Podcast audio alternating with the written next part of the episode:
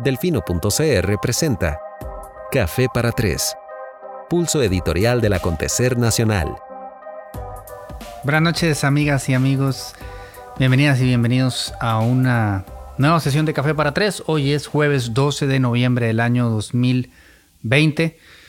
Será un programa relajado, espero, ameno, sereno, o sea, un poco diferenciado de los que lo han antecedido, donde hemos abordado temas quizás más difíciles, más polémicos. No es que el país esté en un mejor lugar de lo que está hace 8, 15, 22 días, eh, pero sí ha sido una semana un poco más moderada, en la cual por supuesto eh, a nivel mediático los dos temas más discutidos, por lo menos a razón de la cantidad de correos que recibo por cada uno de ellos y la cantidad de mensajes que uno lee en las diferentes discusiones que se generan en redes sociales, han sido el tema de la marihuana medicinal, proyecto de ley que se está discutiendo en el Congreso, y por supuesto el examen del TEC.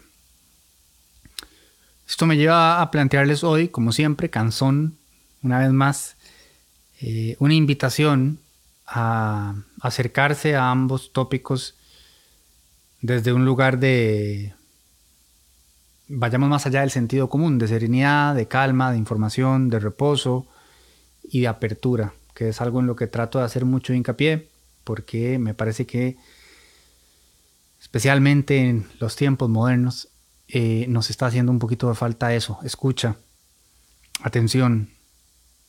No nos hace falta necesidad de atención, todo la tenemos, todo el mundo quiere atención, pero cuesta más que estemos dispuestos a ofrecerla, a darla, em, para valorar otros puntos de vista que usualmente van, van a resultarnos incómodos porque confrontan los nuestros, entonces menos que queremos escuchar. Y yo pienso que en la mayoría de las ocasiones, cuando se trata de discusiones eh, civilizadas, siempre hay algo valioso en los distintos puntos de vista y me parece que acá hay un par de buenos ejemplos. Quería arrancar recordando una vez más la famosa frase que me dijo una vez Vilma Ibarra en un viaje que compartimos, que me dijo, la vida no es justa ni injusta, es vida.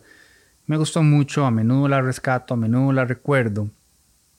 Y hoy la recordé pensando en la construcción eh, social que tenemos de lo que entendemos por ley. Eh, dura lex el ex, es uno de los principios que nos enseñan en, la Facultad de Derecho, la ley, eh, dura como lo sea, es la ley, y nadie puede desconocer, digo, alegar desconocimiento de la ley. Ese es un principio que siempre me llamó la atención porque yo dije, caramba, ni nosotros que estamos estudiando leyes las entendemos y conocemos todas, qué difícil es partir de que hay que exigir al ciudadano promedio que no pueda alegar que no las conoce, pero así es. Nadie puede decir yo no sabía no sirve de nada frente a un juez. Una razón más por la cual es importante estar informado, especialmente cuando se trata de nuevas legislaciones. Entonces, eh, aludo a esto para recordarles que la ley nos gusta pensar que va muy ligada a la justicia. Y digamos que sí, pero la ley es una construcción humana, imperfecta, que evoluciona, que cambia, que se va modificando, que es inmensamente perfectible, que así debe serlo, es orgánica va avanzando con los tiempos, es todo un proceso muy delicado. Pero ciertamente es muy fácil ilustrar rápidamente cómo el concepto de justicia muchas veces eh, se cae a pedazos frente a lo que entendemos este, por ley o lo que es la ley. Es que no es lo que entendemos, aunque esté para interpretarse en muchos casos, y eso es precisamente lo que hace tribunales como la Sala Constitucional, eh, lo cierto es que es letra escrita y clara y por ende, por ejemplo, eh, si el aborto está penado, está penado, punto. Otra cosa es lo que termine sucediendo. Y hablo del aborto porque es un buen ejemplo de cómo les digo que ese criterio de justicia que queremos pensar que nos abraza a todos, porque un principio constitucional es que todas y todos somos iguales ante la ley, pues también es un, vea, un ideario imaginario que claramente no es cierto y el aborto es el mejor ejemplo porque como he dicho en otras ocasiones es ilegal para quienes no pueden pagarlo. Este, porque en este país no lo pueden hacer, pero una persona que tiene recursos eh, puede hacerse un aborto en otros países y ya. Es lo mismo que necesitaba hacer otra persona, es el mismo acto, solo que tiene los recursos para llevarlo a cabo en un lugar donde no es perseguido. Ejemplos como ese, que es muy sencillo, digamos, muy pragmático, muy inmediato, este, sobran, ¿verdad? Y eso hay que tenerlo presente. También la ley eh, se presta para que quienes la dominan y quienes conocen no solo la legislación, sino la forma de utilizarla en su beneficio, eh, perpetren injusticias a diestra y siniestra. La misma persona que un día lo difama a uno sin ningún reparo, después va y acusa a otra persona de haberlo difamado a él y le pide 20 millones de pesos y, y la ley la ley. Eso yo no es lo que estoy cuestionando. Una persona que está en una posición como la nuestra la tiene que tener presente, tiene que saber qué dice, cómo lo dice, cuándo lo dice, qué puede decir y qué no puede decir. Eso es indiscutible, ese no es el debate que estoy abriendo.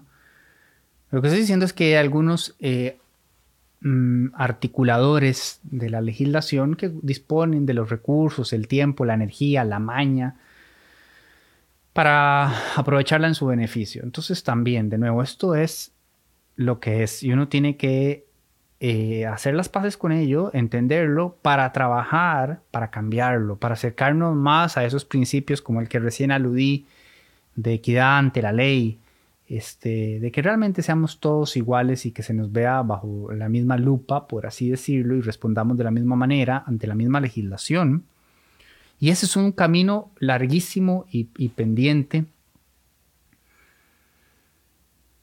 que hay que tener más que asumido. Entonces también recordaba, jugando con estos mismos elementos que estamos discutiendo, eh, la democracia y cómo la describía Winston Churchill cuando dijo que la democracia es el peor sistema de gobierno diseñado por el ser humano, con excepción de todos los demás. ¿Vale? Lo mismo, la democracia y la ley, inmensamente perfectibles y quizás este, habiendo entendido que son los mejores sistemas que hemos encontrado para sobrellevar una relación a nivel social que se acerque al mínimo de decencia básico al que yo aludía en el editorial de este domingo, citando a Dave Chappelle. Estas son las mejores herramientas que hemos encontrado. Eso no quiere decir que no les falte mucho y precisamente por eso es que tenemos que trabajar en depurarlas y en mejorarlas y en involucrarnos para exigir que mejoren. Toda esta introducción es para decirles que todos los correos que he recibido de los padres de familia que están indignados por lo que pasó con el examen de admisión del TEC me merecen eh, la más honesta empatía.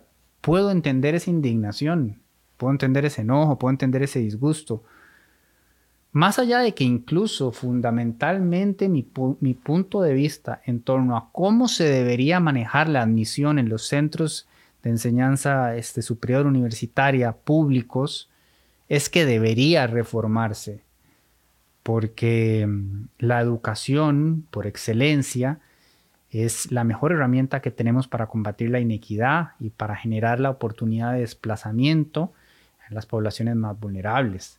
Entonces yo sí creo a título personal que eh, dentro de los muchos vicios que tiene la sociedad que hemos construido, algunos de ellos que damos por sentado colaboran o han colaborado históricamente a marcar esta diferencia significativa de oportunidades entre quienes ya compiten en desigualdad de condiciones. Entonces, como sociedad, en un Estado social de derecho como el que tenemos, pues sí hay que tener presentes estas discusiones para tomar medidas que ayuden a este, nivelar la cancha, digamos.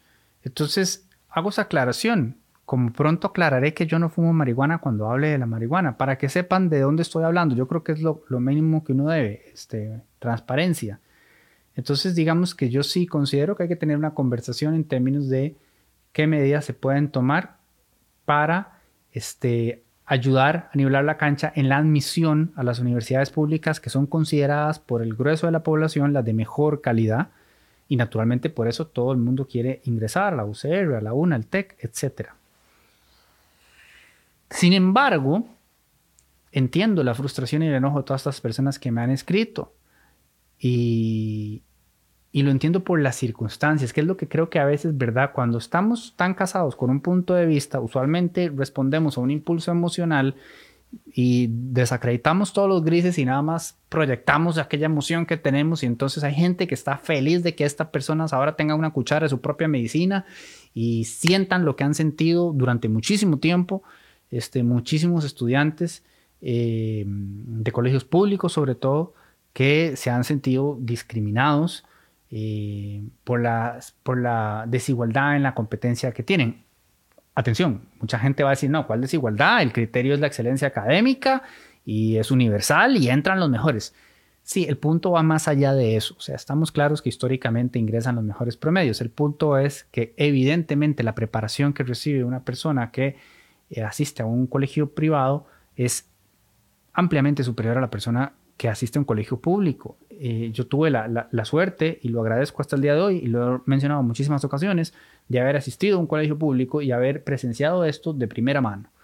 Este, les he hablado de todo lo que, lo que implica ese contacto y esa cercanía y, cómo es un aprendizaje que, que, te va a acompañar toda la vida. Quizás en el propio momento hay muchas cosas que no entendés bien y mencionas luego, y de eso se trata, y eso es un punto que tomaré también con la marihuana, ¿verdad? O sea, la vida es progreso, es cambio, es nuevo conocimiento adquirido y no puede andar arrastrando la mentalidad, este, digamos, eh, limitada que tiene en sus años de formación cuando responde de forma casi instintiva a experiencias particulares y creen que esas experiencias son evidencia. No es así. Las experiencias personales no son evidencia.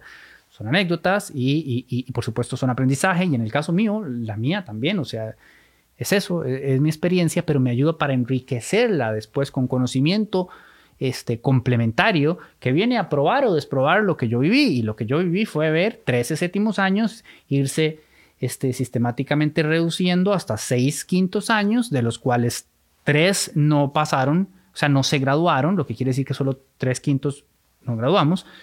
Y si cada uno estaba compuesto por 35 estudiantes, eh, ni les cuento cuántos ingresamos a la Universidad de Costa Rica. Y quizá en ese momento yo todavía no, no, tenía muy claro el inmenso privilegio y la inmensa suerte que había tenido. Quizá por culpa de doña Teresa que me había dejado bastante claro que si no entraba a la UCR estaba frito porque no podíamos pagar una privada. Entonces como que este, no me di cuenta realmente del, del privilegio y la suerte que tuve de dar ese salto. Y, y con el tiempo entiendo eso y entiendo lo difícil que es para muchas personas. yo lo voy a decir con toda honestidad y con la gratitud que le tengo a todos los educadores eh, que dedicaron tiempo de sus vidas a tratar de formarme. La formación que recibíamos en el colegio es muy deficiente. O sea, no, no, no va a preparar de, de la mejor forma posible a estas personas para dar ese examen y para tener elementos que les permitan competir en igualdad de condiciones con otros que reciben muchos mejores, muchas mejores herramientas.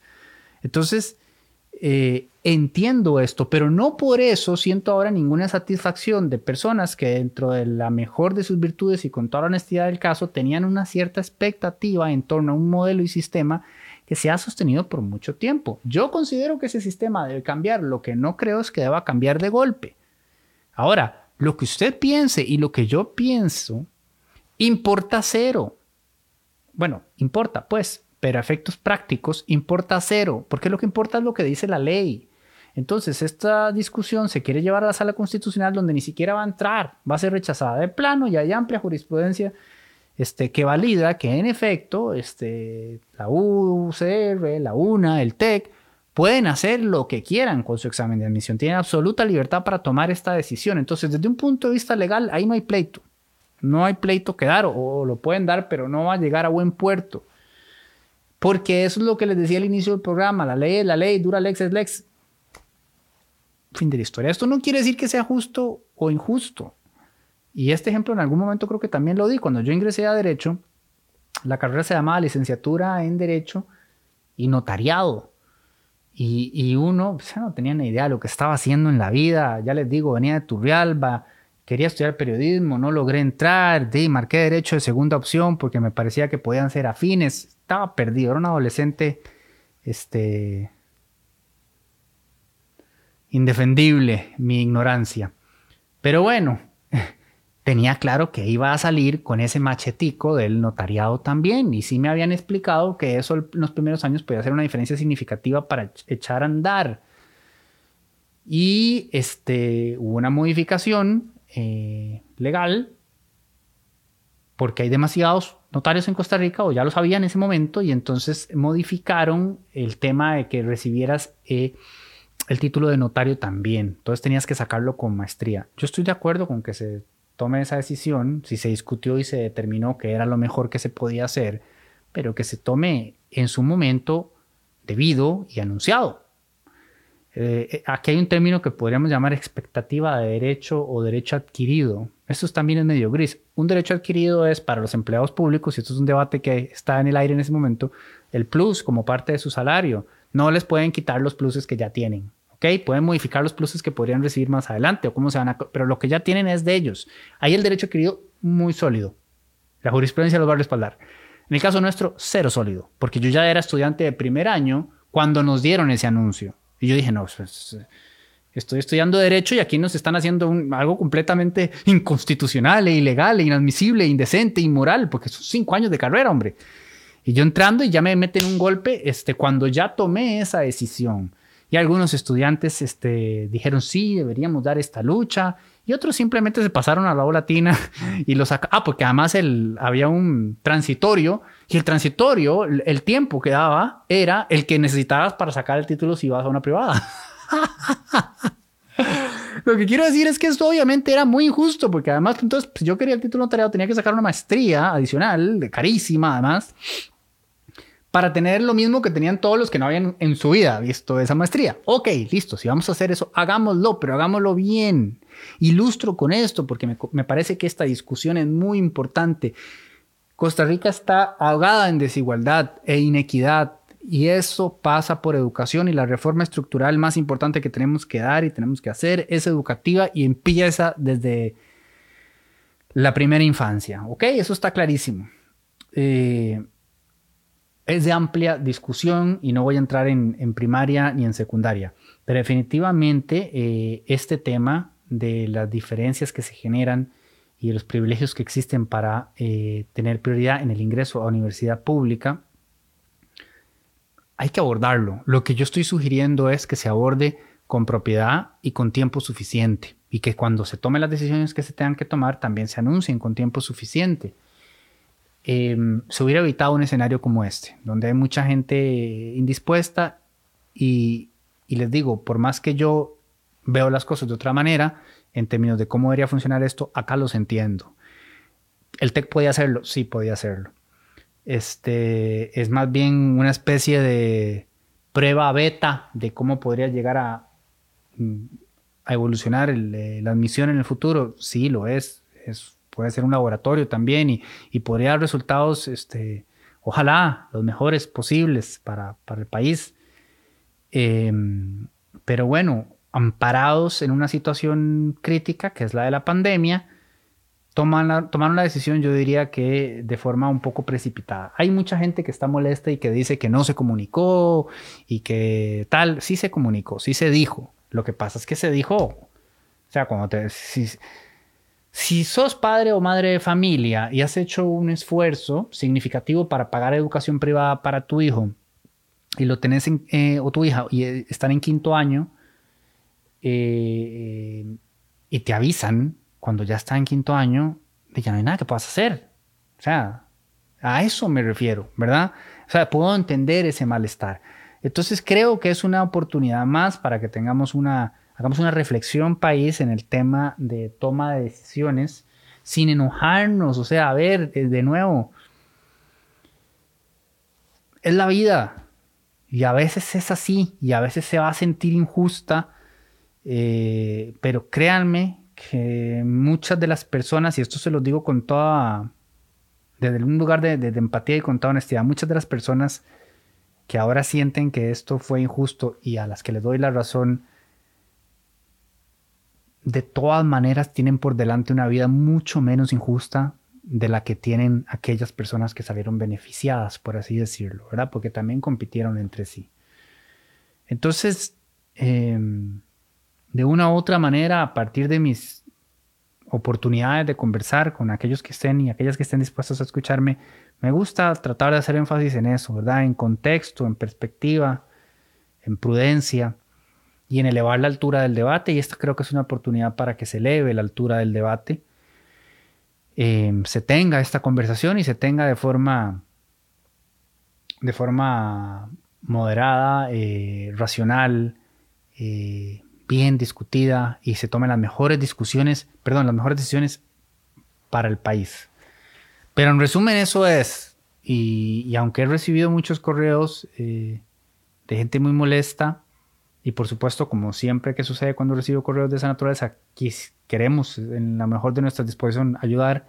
En este caso, de anticipo les digo, es muy poco lo que van a poder hacer. Sí, por supuesto, la UCR y la UNA lo manejaron sin meterse en esta bronca. O sea, se podía, sí, el TEC tenía la opción de hacerlo de un modo que no sucediera esto, pero tomó la decisión que tomó, dio la justificación que dio y lo más importante, podía tomarla.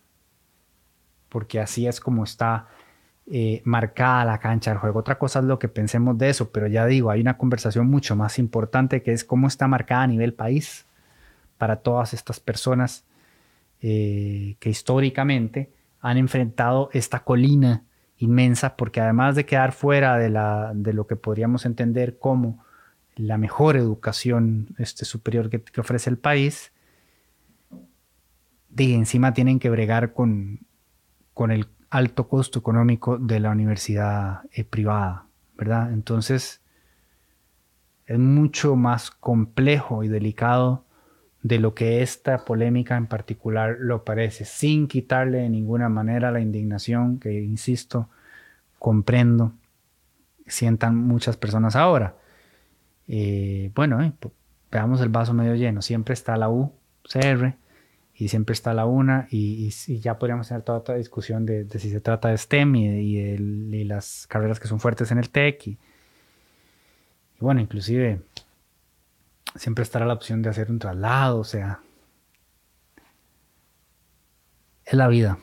A veces hay que entender cuando uno la deja ir, a veces cuando uno lo acusan de matar gatos, uno tiene que hacer las paces y dejarlo ir, en vez de pensar que puede ir a un juicio y demostrar que nunca ha matado gatos. Uno nada más dice como, el que quiera creer que yo maté gatos lo va a creer.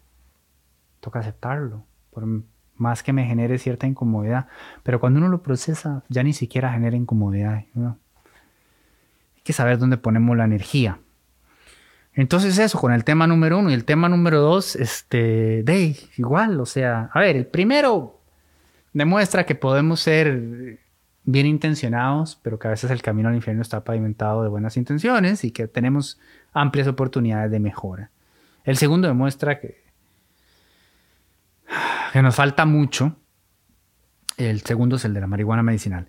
Cuando digo que nos falta mucho no es porque no estemos donde yo quisiera que estemos no estamos al nivel de Oregon. No, no, no. Uno hace las paces con eso. Uno tiene que entender.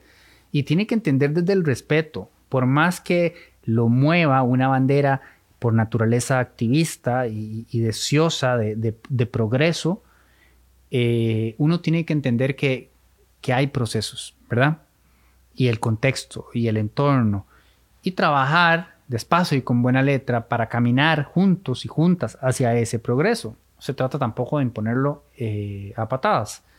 Pero bueno, tampoco se trata de empezar a hablar de los tiempos de Dios y que entonces el progreso nunca llegue.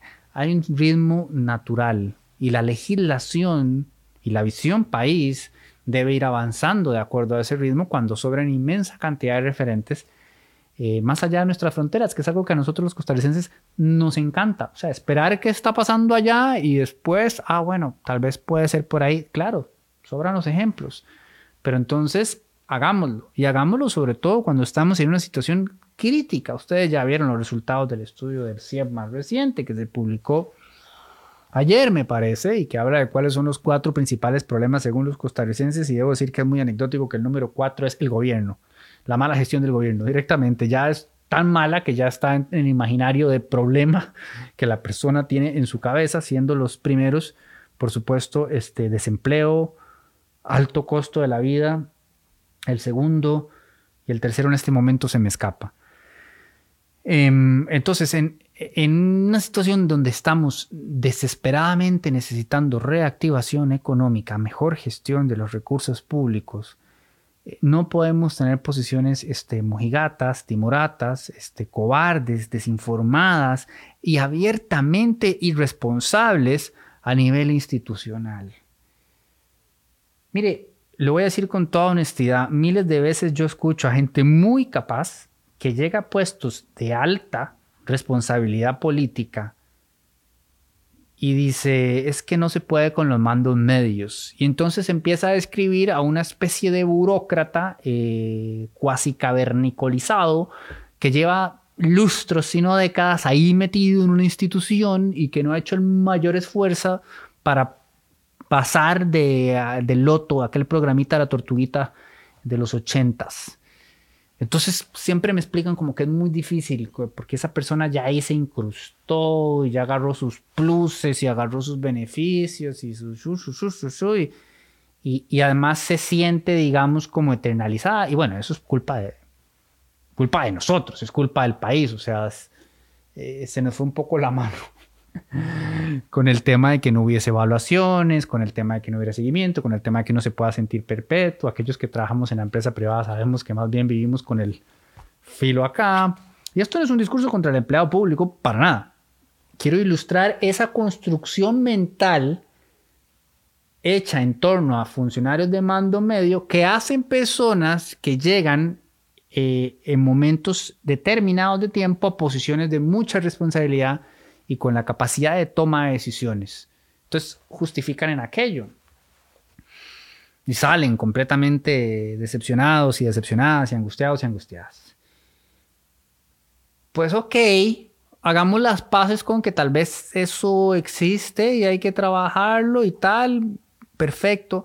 Pero entonces es inadmisible que las personas que llegan a estos puestos particulares y temporales de alta jerarquía eh, se conviertan en sí mismas en los bloqueos para el progreso. No, no, eso es inaceptable. Por más que esta semana salieron los salarios del Consejo de Gobierno y uno dice, sí, bueno. O sea, a mí se me, se me arrugó el corazón porque yo paso diciendo cómo lamento que personas buenas, decentes, bien preparadas y bien intencionadas no quieran dar el paso al servicio público. Lo lamento porque las necesitamos pero también las entiendo. Cuando usted quiere ayudar al país y lo somete a un escrutinio desgarrador, donde magnifican cualquier error que usted haya cometido o lo descontextualizan, bueno, y lo atacan y hablar de cómo los trata la gente en redes, en muchas ocasiones con sobrada razón, pero digo, en otras tantas no. Entonces hay gente que dice, para que me paguen mal y me traten como basura, no, gracias. Terrible, porque esos vacíos de poder ya sabemos quiénes terminan llenándolos. Pero en todo caso, quienes sí aceptan, y gracias por querer servir a la patria, por favor aceptan, acepten bajo el entendimiento de que ustedes son personas, en la mayoría de los casos, esperaría uno, maduras. Y por eso al inicio del programa yo hablaba de la importancia de superar la visión completamente limitada de nuestros años de formación y gestación, donde yo no le voy a recriminar a una persona en esa etapa de su vida eh, que todavía seguramente ni siquiera ha terminado de desarrollar el lóbulo frontal, que no tenga una visión más amplia de las cosas, pero quienes ya tenemos cierto camino recorrido estamos en la obligación de desaprender, de reaprender, de mejorar, de depurar y de ampliar nuestra visión de mundo. Y si estamos en posiciones de poder donde tenemos que tomar decisiones, es absolutamente inadmisible que nos dejemos decir una tarugada como la que dijo el ministro de Agricultura esta semana cuando dijo que su posición contra eh, la ley de la legalización de la marihuana medicinal pasaba por su experiencia personal en la familia con la marihuana. Por favor, por amor de Dios, no puedo más. No puedo más. No sé, y lo digo con todo respeto, de dónde sacaron a este señor, ni cuál es este... Eh, o sea, siempre ha sido incómodo y, si me escucha, se lo estoy diciendo de corazón. Usted siempre ha sido incómodo. O sea, para este gobierno ha sido difícil. Yo no entiendo, yo no entiendo, yo no entiendo el ajedrez que armó eh, Carlos Alvarado. Fue como que agarró el tablero y trajo fichas de amas chinas, fichas de Monopoly, fichas de Gran Banco, fichas de lo que usted quiera, fichas del Hotel del Rey. Yo no entiendo porque es que nada hace sentido. Entonces pasa a agarrar el IMAS con este... El IMAS, ya no sé ni de qué estoy hablando. Pilar Garrido pasa agarrada con el hombre de agricultura porque dicen que el arroz es esto, que el otro no, que nunca coordinan, nunca hay una coherencia lógica, nunca hay una consistencia discursiva, nunca hay una visión sólida en torno a nada y siempre, siempre, siempre se eternaliza el peor de nuestros cánceres, que es esa visión cobardista que nos marca desde el día de nuestra independencia, esperar a que pase el nublado de los días, por amor de Dios. Tomen una decisión, concílienla, alcancen un consenso, compórtense como un gobierno y vayan para adelante. Y toda esta reflexión, que sonó como un desahogo, pero no lo es porque yo estoy muy en paz, pero toda esta reflexión en realidad fue una reflexión de todo lo que yo veo de la administración Alvarado Quesada, pero en particular de quien estaba hablando del ministro de Agricultura, porque sus declaraciones son inadmisibles una situación personal a un hombre incluso mayor que yo, se permite decir que tiene mucho que ver con su punto de vista en torno a un proyecto tan serio y tan importante como este, cuya discusión se ha, voy a buscar la palabra más apropiada posible, por debajeado para no decir nada que espere la piel.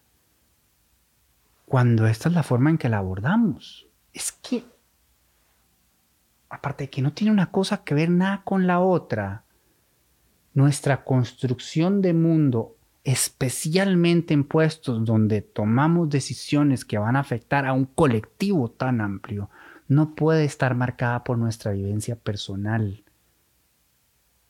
Eso es inaceptable. Yo tengo una relación muy conflictiva con el alcohol. Muy conflictiva. Marcada por una experiencia de mi adolescencia donde estuve una persona a la que yo amaba muchísimo, su padre, con, este, con, muchísima frecuencia abusaba de la familia y, y los maltrataba porque era un alcohólico y era un borracho y yo, digamos, ven, pero es un rollo mío, yo a título personal este, desarrollé como una especie de rechazo por, la glorificación del alcohol, lo cual me ha costado cualquier cantidad de amigos en este país donde eh, el símbolo nacional por excelencia es la cerveza. Pero por eso mismo yo no pretendo imponer mi, visión de esto, ni radicalizar mi discurso, ni nada, sino entender que esa experiencia personal no puede eh, definir toda una discusión país que va mucho más allá de eso. Por supuesto que cuando haya data que valide, bueno, este, por ejemplo, cuando se determinó cuánto es el alcohol que se le permite a la gente tener en, sangre cuando maneja, bueno, eso responde a que hay estudios que determinan con cuánto. El estudio mío diría cero, y no puedo con las personas que lo hacen y ya, ya, perdí toda la transmisión porque todo el mundo me odia en este momento. Pero hay datos que dicen cuánto sí es lo que se puede antes de estar jugando eh, con la vida de uno o de los demás. Bueno, así se toman estas decisiones. No tengo un familiar que tuvo un problema con la marihuana y entonces no al proyecto de marihuana medicinal, porque de ahí, esa experiencia, viera usted que fuera, qué fea que fue. Bueno, yo me quería sentar a llorar, yo no lo podía creer, para mí es inadmisible, es inadmisible y, no pasa nada y lo vemos completamente normal, no es normal. Tenemos como ciudadanía que esperar un poquito más de las personas que toman decisiones que marcan nuestra vida y todo esto pareciera que yo soy un, ¿verdad? Un loco pro legalized y por eso yo antes había aclarado también, a mí no me gusta la marihuana. Pero ¿saben qué? La inmensa mayoría de la gente que conozco la consume no tengo ningún problema con eso. O sea, a mí no me gusta el olor y tal. Soy una persona muy aburrida. Este. Pero me explota el cerebro de que estemos teniendo esta discusión. Y ojo, pasé de la medicinal a la recreativa, pero es solo un comercial. Que nos retrata como los doble moralistas que somos. Eso no se habla. Todo el mundo fuma. Todo el mundo fuma. De eso no se habla. Fuerza Pública, sube la foto. Decomisadas, 60 galletas. Operativo, trabajando por usted. ¡Dios mío! Obvio que yo quisiera adelantar el tiempo y que ya la tuviéramos legalizada recreacional también y que estuviéramos generando empleo y que estuviéramos generando impuestos y que estuviéramos generando oportunidades laborales para zonas que si pudieran sembrar este, marihuana generarían de inmediato un impacto económico que este, ayudaría a, zonas que ya están marginalizadas y vulnerabilizadas. Sí, sí, sí, sí, todo eso yo lo quiero. Aquí se los confieso abiertamente. Estoy completamente a favor. Y si trae turismo verde, mejor. Inversión extranjera, desarrollo. Ya en este momento, este país lo primero que exporta, más de servicios, es carajadas este, eh, médicas. Ya no somos el país del banano y el café. No. Entonces tenemos que avanzar. Pero todo esto nada más es eh, de yo soñando. Porque sé que es muy complicado. Y sé que por eso este proyecto de ley ya tuvo que renunciar a una cosa, o sea, que para mí es increíble, que es el tema del autocultivo. Porque desde que tengo 18, hace 20 o más, no, no, uno sí puede cultivar lo que es para el consumo propio, ¿verdad? ¿Sí o no? ¿Sí o no? Sí, sí o no. No, la ley dice, o qué dice, o qué no dice. Nadie sabe. Y luego, para la semana pasada, ese muchacho que es activista y que es abogado y que sembró, no sé, cuatro o cinco matas, le clavaron ocho años. Por favor, por favor, estas discusiones hay que tenerlas y tenemos que avanzar.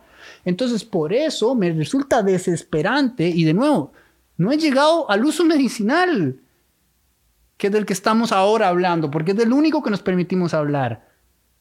¿Cuántas personas con enfermos crónicos pueden dar fe de la diferencia que la sustancia les hace después de que han probado 100 mil carajadas y no les han funcionado?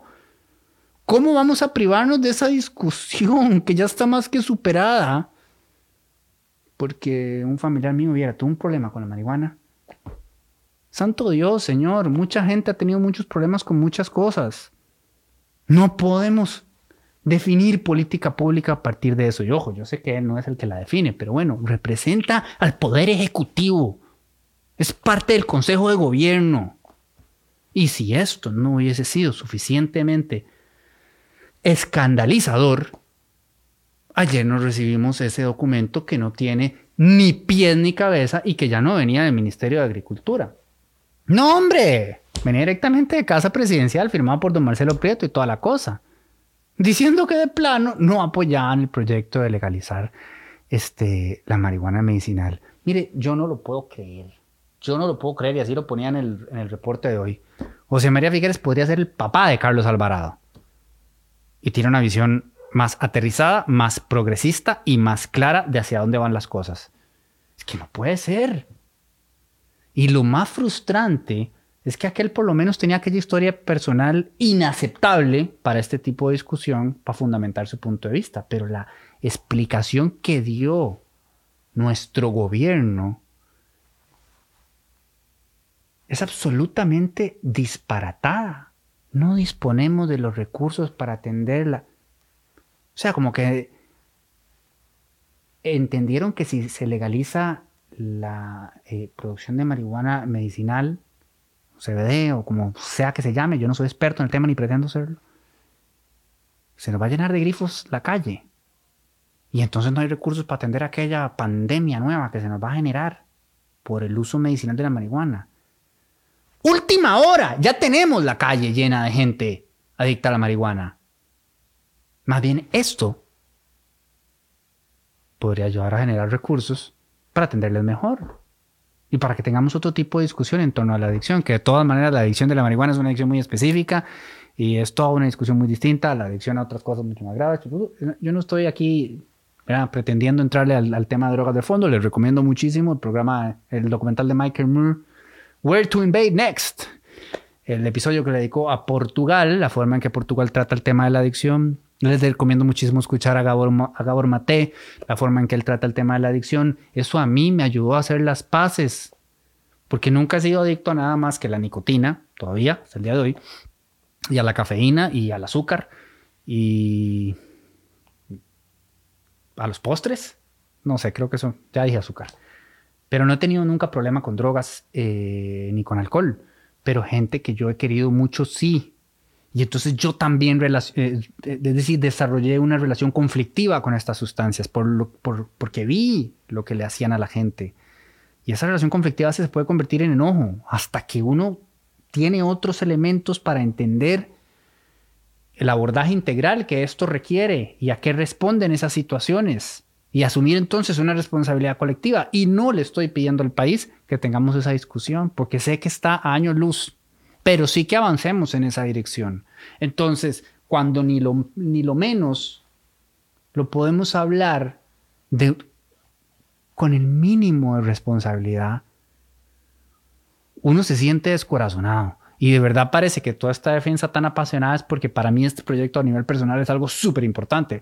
No, no, hay 100 mil más importantes y hay 100 mil cosas más importantes que estaba abordando todo el año. Pero esto es un excelente ejemplo de a lo que estamos, a lo que estamos sometidos en la decisión de la gobernanza pública, del, camino que va a seguir el país, un país que está en crisis, al borde del barranco, que requiere tomar decisiones claras, que requiere dirección. Si por algún... Mire, yo hubiese preferido que ese, que ese documento dijera que era por razones morales. Yo me hubiera sentido más contento si Prieto o, Alvarado, yo no sé quién firmó eso, hubiera puesto, sé que Prieto fue el, el que lo presentó. O sea, como ministro de la presidencia, doy por descontado que representa el criterio del presidente. Pero si hubiera puesto Diosito y mi creencia en Dios eh, me hacen oponerme a la marihuana, lo hubiera respetado más porque quisieron darle un valor técnico a su oposición que no tiene nada que ver. Esto es inadmisible. Cansa que le metan a uno gato por liebre. Cansa que partan de que la gente es imbécil. Es exactamente lo mismo que con la pesca de arrastre. Ya nos llegó, ahora vamos a tomarnos el tiempo de estudiarlo muy rigurosamente. Perdón.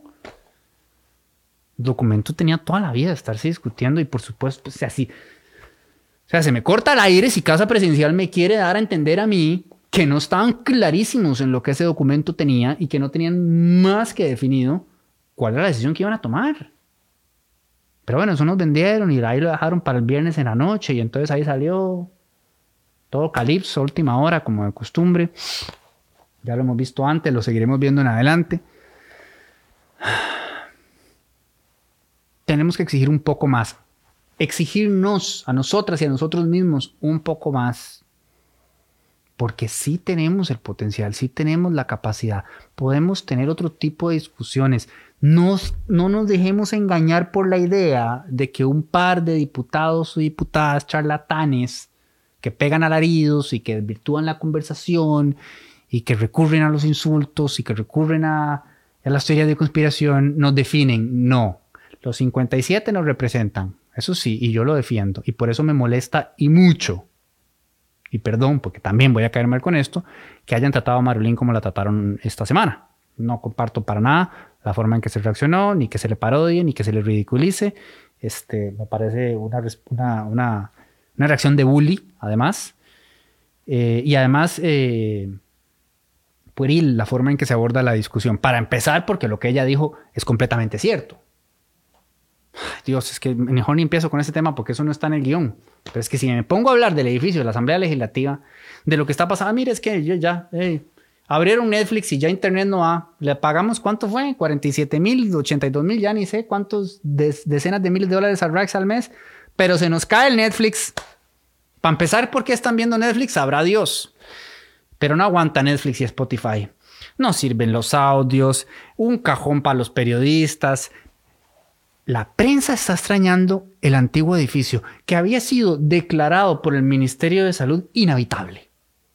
Lo único que podía habitar ahí eran ratas que las habitaban. Y no estoy hablando de los, diputados y las diputadas, ¿ah? aunque también. Estoy hablando de ratas de verdad. Entonces, nos gastamos la millonada del mundo, hacemos la joya de la corona. Para quien quiera ver así, eh, ¿cómo se llama la cárcel de Harry Potter? Azkaban. Y resulta que no funciona ni el internet, que no hay señalizaciones de nada, no funcionan los ascensores, eh, no funcionan los micrófonos se le rompe la silla a Melvin. No sé qué tanto sea culpa de Melvin o de la silla, pero se rompió y costó como dos millones. Más, somos un chiste. Entonces, sí, este, los 57 nos representan y Marulín también nos representa y fue democráticamente electa. Y agarrarla con ella y bullearla de esa manera me parece que habla muy mal de nosotros. Además, un amigo y yo tuvimos una discusión donde me dijo, ay no, ya te vas a poner en un pedestal moral, estás censurando la parodia y la... Ay, Dios. él no dijo la chota porque es una palabra que a mí no me gusta. Es nuestra, yo sé, pero no me gusta. La sátira. ¿Dónde ponemos el límite de la sátira? Digo yo, el humor. cuando se usa inteligentemente, se usa para golpear a quienes están en posiciones de poder y están oprimiendo. Trump. Marlene. Marlene no tenía una idea de lo que estaba haciendo cuando le pidieron el nombre. Y quienes le pidieron el nombre se lo pidieron para llenar un campo.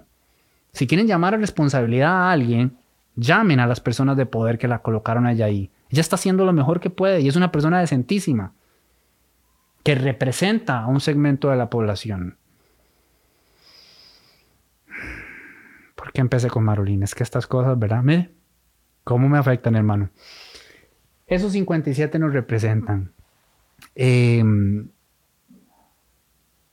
dos, tres, cuatro, cinco, que representen lo peor de nosotros, que los hay, y no hace falta que yo los nombre, representan eso, lo peor de nosotros, pero no lo que somos como colectivo. No podemos comernos ese cuento, no podemos comprar esa narrativa. Lo, último, lo único que necesita el mal para triunfar es que la gente buena no haga nada. No me acuerdo quién dijo eso, seguro de Star Wars o de Star Trek. Es así.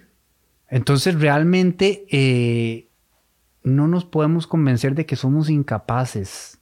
Somos capaces de muchísimo más que el peor de nuestros momentos y que la peor de nuestras gentes. Y esas personas no son representativas de la ciudadanía, del grueso de la ciudadanía, de lo que como colectivo somos. Y precisamente por esa razón yo insisto en motivarles tanto como puedo a que participen, a que se informen y a que exijan. No es de recibo que lo mejor que podamos tener como un jerarca para un ministerio tan importante como el de Agricultura es alguien que nos dice que se opone a un proyecto de ley tan importante para el país por una experiencia personal. Y tampoco es de recibo que desde Casa Presencia nos hagan llegar un documento como el que nos hicieron llegar ayer. Y sin embargo llegó. Y en cuanto al TEC, es lo que hay. Este. Yo sé que es jodido. Vieron la cantidad de correos y el enojo. ¿Cómo es posible que la sala.? No, la sala. La sala. La sala nada. La sala les va a rechazar todo de, entrada y hay harta jurisprudencia al respecto. Entonces, sí, esos fueron los temas de la semana. Eh, espero que haya sido un programa de provecho.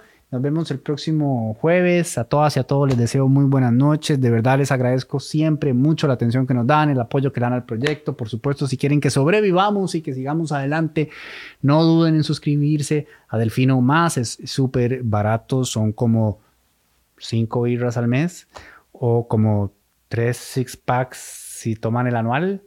Eh, es que estoy hablando en un formato que se entienda, Alejandro. Producción me regaña y nos permiten seguir adelante. Somos un equipo muy pequeño, hacemos tanto como podemos con lo que tenemos y la verdad es que estoy muy orgulloso del trabajo que hacen eh, las chicas y los chicos. A todas y a todos entonces, muchas gracias, que pasen muy buena noche, nos vemos el jueves que viene a las 8 de la noche en Café para Tres. Gracias a Coca-Cola con café por permitirnos llegar a todos ustedes. lo logré, casi se me va. Chao, chao.